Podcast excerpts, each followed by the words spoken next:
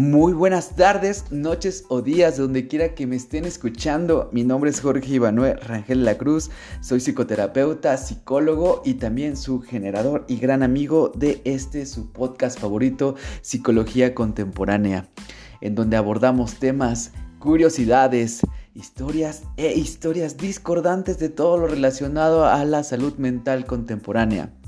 Y hoy que nada les doy la bienvenida a este episodio en el que abordaremos un tema sumamente importante y de relevancia, las relaciones tóxicas.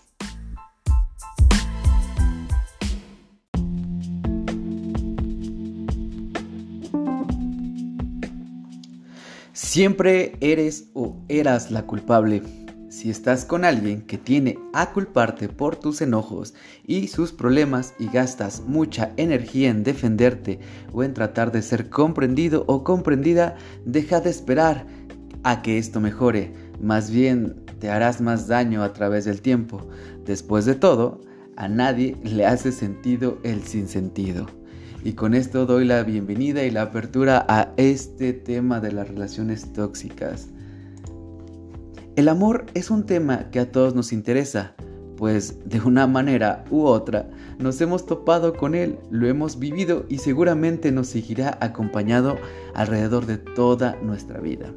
Este puede ser un amor fraternal, de pareja, de hermanos, de madre a hija o de padre a hijo, pero hoy abordaremos lo relacionado al tema de las relaciones de pareja.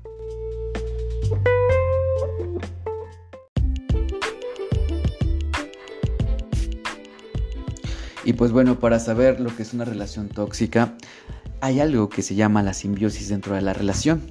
Y bueno, la simbiosis la podemos definir como una relación entre dos o más individuos y que se comportan como una sola persona, por lo que no utilizan todos sus estados del yo.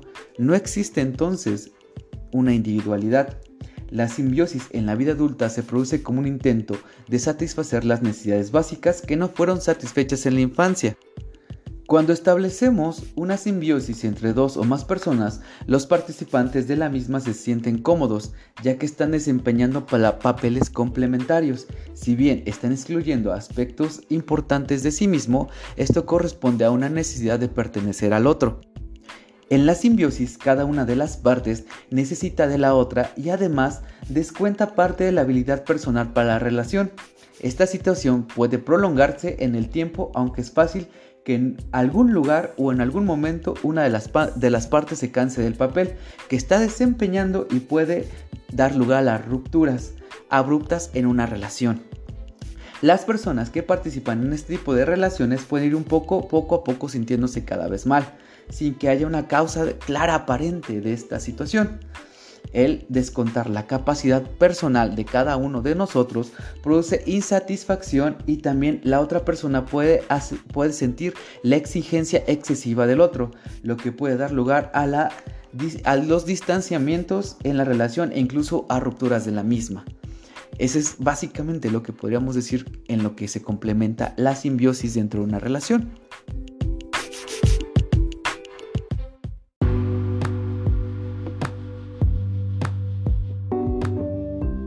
Bueno, y el amor simbiótico tiene dos formas. La primera, la sumisión o lo que conocemos como masoquismo, donde el sujeto está a merced del otro, no toma las decisiones evitando así correr riesgos. Estos individuos buscan de forma desesperada escapar de la soledad.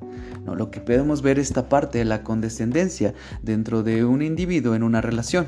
Aceptar todo por miedo a la soledad o a ser abandonado. Y la segunda, la otra forma, la activa dentro de una relación, eh, a lo que podríamos llamar sadismo. Al igual que el primero, tiene un gran temor a la soledad, pero lo afronta de diferente manera. Convierte al otro en parte de sí mismo, lo somete y se siente acrecentado y puede abusar de ello.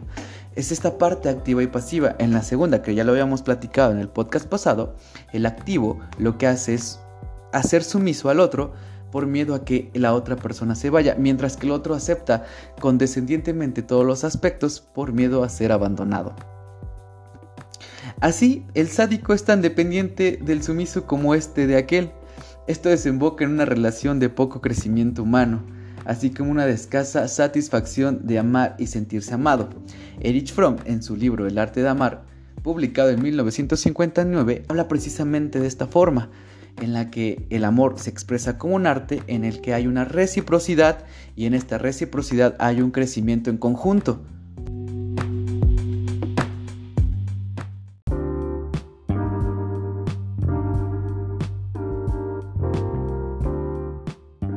Ahora bien, ¿cuál sería el contraste de estos dos tipos de interacción en una relación de pareja?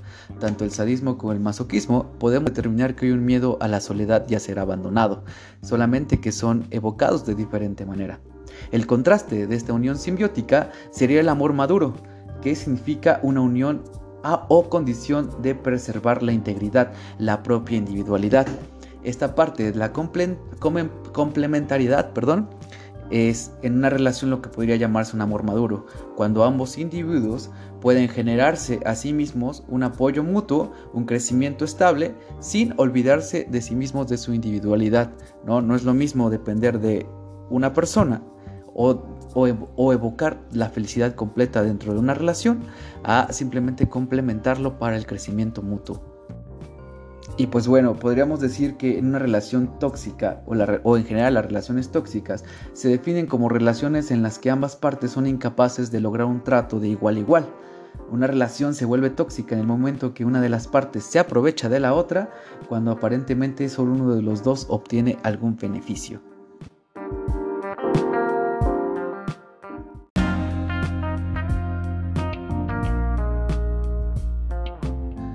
Bueno, y la encuesta nacional sobre la dinámica de las relaciones en los hogares, eh, publicada en 2018, habla que los adolescentes y jóvenes de 15 a 24 años se perciben a, sí mismos dentro de una relación tóxica y en consecuencia de la misma se perciben una, una relación insatisfactoria para ellos mismos. Bueno, ¿y cómo nos podemos dar cuenta que estamos viviendo una relación tóxica? ¿O qué circunstancias o síntomas o consecuencias podemos eh, tener eh, estando dentro de una de ellas? Bueno, hay aspectos conductuales que nos hacen darnos cuenta, ¿no? El primero sería el menosprecio y la denigración, ¿no? En una relación tóxica una persona puede tener tendencia a denigrar y a menospreciar constantemente a la persona con la que está. El menosprecio se puede dar a través del humor o las bromas, emitiendo juicios sobre las cualidades, competencias o la personalidad del otro, o bien mediante la burla explícita, implicando con esto que todo lo que expresa la otra persona o sus ideas, sus creencias, sus deseos es algo estúpido, para así denigrar a la otra y bajar esta parte y poder fomentar una dependencia de una hacia la otra, bajando la valía de uno mismo o de la persona que está emitiendo la, este, el menosprecio y la denigración. Otro aspecto conductual sería la intimidación o control mediante un mal carácter, ¿no? Esta parte en la que la persona se muestra o se puede mostrar furiosa y simplemente reacciona con golpes, con palabras o incluso con la indiferencia ante, ante la otra persona provoca en sí un estado de malestar psicológico. Vamos a abarcar otro aspecto bien importante que es la inducción a la culpa. No, una de las personas puede inducir la culpa en el otro y con esto trata de obtener el control completo sobre ella. Cada vez que hace algo que hace sentir mal a la otra persona, intentará hacerle sentir culpable por la situación, por lo que la hace sentir sumamente mal. Esto puede ocurrir en relaciones de pareja, pero también es frecuente en una relación también de padres con sus hijos adultos. Excesiva independencia. No tener en cuenta al otro. Una de las personas de la relación puede llevar su independencia demasiado lejos, para esta persona compartir lo que se hizo en su día o anunciar lo que va a hacer lo expone a que el otro lo controle y por lo tanto a perder su independencia. Es necesariamente hacer sentir insegura a la persona que está a su lado esta parte de lo que habíamos hablado de la individualidad se va perdiendo en esta situación, ¿no? Depender de la otra persona y hacer que la otra persona dependa de ti provoca dentro de la misma una relación tóxico-dependiente, lo que generará malestar o incluso rupturas en algún momento de la relación.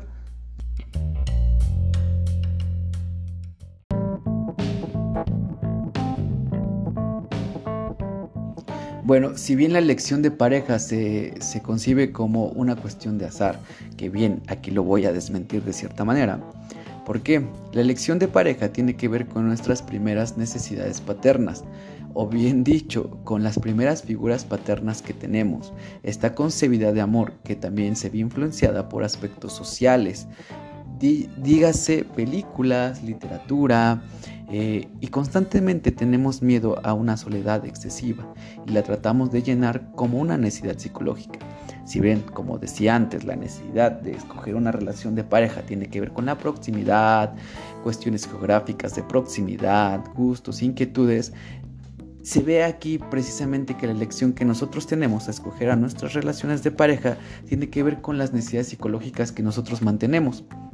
No, esta, esta parte de la adulación, decirnos qué hacer, eh, las perspectivas o cómo concebimos un amor real, ¿no? Eh, Erich Fromm en su libro El arte de amar, lo vuelvo a citar, eh, esta parte de, percibir al amor como un arte, una reciprocidad de uno para el otro y el otro para sí mismo. Converge en sí mismo una relación sana en la que ambos seres o ambos individuos pueden crecer constantemente o a la par. Cuando esta estructura no se lleva de una manera adecuada, va a ocurrir una codependencia o una dependencia emocional en las, en las relaciones de pareja y produce asimismo relaciones tóxicas. Y estas relaciones tóxicas pueden a su vez producirnos en nosotros mismos un malestar emocional, un malestar de necesidad y un constante miedo a ser abandonado o abandonar a la otra persona esta parte de que la otra persona se sienta necesitados de nosotros o que ella se, se sienta, que nosotros nos, nos, sintamos necesitados de ellos, converge en un ciclo vicioso que solo se puede trabajar de manera en lo que llamamos psicoterapia. Lo que podríamos decir aquí es que si las primeras figuras paternas como muestra de amor influyen en nuestra capacidad de percibir las relaciones de pareja, también nosotros escogemos qué necesitamos para nosotros mismos. Las relaciones de pareja son concebidas desde el, desde el contexto que nosotros vivimos y elegimos qué quedarnos y qué no quedarnos de estas relaciones. Esta parte del crecimiento lo puedo conjeturar, perdón, lo puedo conjeturar con las experiencias previas que cada uno hemos tenido esta parte de que equivocarse no está mal. Al contrario, genera en nosotros un aprendizaje para estar en constante crecimiento hacia la búsqueda del amor propio. Lo voy a volver a repetir y lo diré en el podcast pasado. Lo que está predicho en el, lo que se ha dicho siempre, perdón, en la famosa frase de si no te amas a ti mismo, no puedes amar a otra persona, es totalmente cierta ya que no existirá un vínculo con uno mismo y por ende tendremos a necesidad nuestros vacíos existenciales o emocionales a través del reconocimiento de otra persona. Y así escogemos nuestras relaciones de pareja. Y pues bueno, repetimos patrones y eso no siempre es una buena noticia como lo había dicho. Sin querer repetimos patrones aprendidos que muchas veces detestamos pero no sabemos cómo superarlos. Aunque no queramos reconocerlo, amamos a nuestras parejas basados en el reconocimiento de cómo se amaron nuestros padres. El patrón de amores aprendidos de nuestros padres nos persiguen para bien o para mal en la mayoría de nuestras relaciones. Esto fue dicho por el psicólogo Alberto Barradas en 2014 y resume perfectamente lo que acabo de enunciar eh, antes de haber dicho esta oración.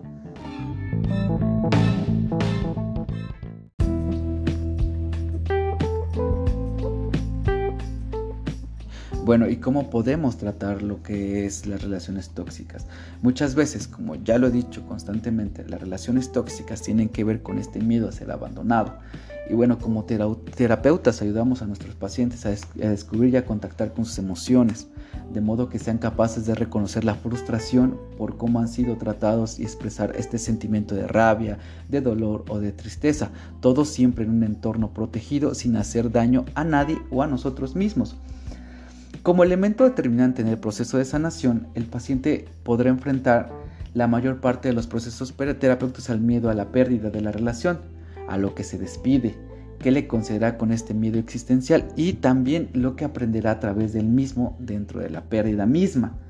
El vínculo terapéutico para poder afrontarlo y ayudaremos así a afrontar la tristeza que no ha enfrentado constantemente o no ha enfrentado nunca. Una vez que el paciente o los pacientes hayan saldado las cuentas pendientes con la relación o el objeto de dolor, llámese con llanto, llámese con rabia, con un desahogo, eh, el perdón del el, paciente podrá renunciar a todo el impacto de la agresión sufrida y eliminará todas las emociones dañinas, despidiéndose para siempre de este objeto o esta situación dolorosa. Solo en este momento podrá sanar las heridas y se producirá una apertura nueva hacia alguna relación o nuevos vínculos, abandonando para siempre sus relaciones simbióticas. Este miedo a la pérdida y esta codependencia o esta, y en consecuencia estas relaciones tóxicas eh, podrán afrontarse de una mejor manera cuando el paciente o cuando el individuo que esté trabajando con nosotros pueda, poder, pueda enfrentarlo y encuentre nuevas herramientas para que cuando suceda algo muy parecido pueda saber qué hacer o pueda encontrar un camino o una vía de acceso más rápida para su tratamiento propio y su crecimiento personal. Y quiero añadir que a lo largo del proceso el paciente llevará a cabo un duelo terapéutico como, como forma de despedida de las antiguas formas simbióticas de la relación para dar paso a nuevas relaciones de la autonomía personal. Ya lo, ya lo he dicho el podcast pasado, que esta parte de la autonomía personal tiene que ver con cómo concebimos la soledad y la desolación. Hablaba yo también que la desolación es algo que nos escoge, algo a, lo que se le teme por este, por este sentimiento de vacío que produce. Sin embargo, la soledad es algo escogido, es un sentimiento, sensación que se escoge para un crecimiento personal, el que le gusta a una persona, que le ha dejado de gustar, qué aspectos o motivantes tiene nuevos para su crecimiento personal. Es ahí cuando el crecimiento de la persona puede verse increíblemente agrandecida por aspectos conductuales. Yo lo puedo ver cuando he tenido pacientes y en aspectos generales eh, la relación de la que está saliendo le genera un dolor y un malestar porque se ha dado cuenta que toda su vida ha sido dependiente de esta persona.